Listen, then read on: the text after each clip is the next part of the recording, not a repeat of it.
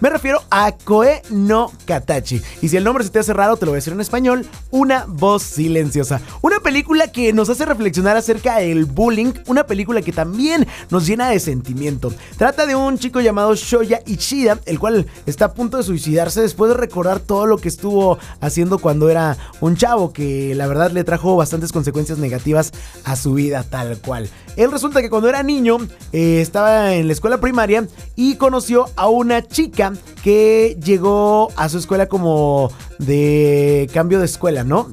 Esta chica era sorda, de nombre Choco Nishimiya la cual, bueno, a pesar de su discapacidad, trataba de convivir con todos, llevarse bien. Sin embargo, la escuela completa tenía una completa adversión a ella, todo porque pensaban que parecía que todos debían adaptarse a su modo de ver las cosas, y lo cual era totalmente pues falso, ¿no? Pero en este caso, eh, Shoya, en lugar de hacerlo normal, apoyarla y todo este rollo, pues decide empezar a molestarla y hacerle bullying junto con sus amigos, así tal cual. Y en una de esas, en que le están molestando, le quita él su aparato para escuchar, un aparato que pues le ponen pues por lo de la sordera que le ayuda a poder oír a las demás personas y resulta que al hacer esto la lastima y la hace sangrar.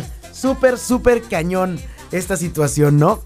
Entonces, pues lo llaman a la dirección, le dicen, oye, tienes que responder por tus actos. Y ahí es cuando sus amigos la echan de cabeza. Bueno, lo echan de cabeza. En lugar de apoyarlo, en lugar de decir yo también lo hice, no, no, no, para nada. Él fue solito, el maestro también lo acusa, lo cual pues lo hace ser un marginado dentro de la escuela porque ahora está catalogado como el abusivo, el que siempre le echa mala carrilla a todo mundo y el que golpeó a una niña sorda. Un papel que no todos quisiéramos tener en ningún momento. Pues el chiste es que bajo esta presea eh, los cambian de escuela, cada quien se va a una secundaria diferente, pero él recibe todavía el bullying a lo largo de su vida precisamente por esta acción por esta acción. A pesar de que en su momento eh, esta chica, Choco, intentó volverse su amiga después de todo este suceso y trató de evitar de que lo molestaran y él le dijo que la odiaba y todo este rollo. Sin embargo, él se volverá a encontrar con ella justo en el momento en que estaba a punto de aventarse. Resulta que la detecta, la ve, no se avienta del puente, decide buscarla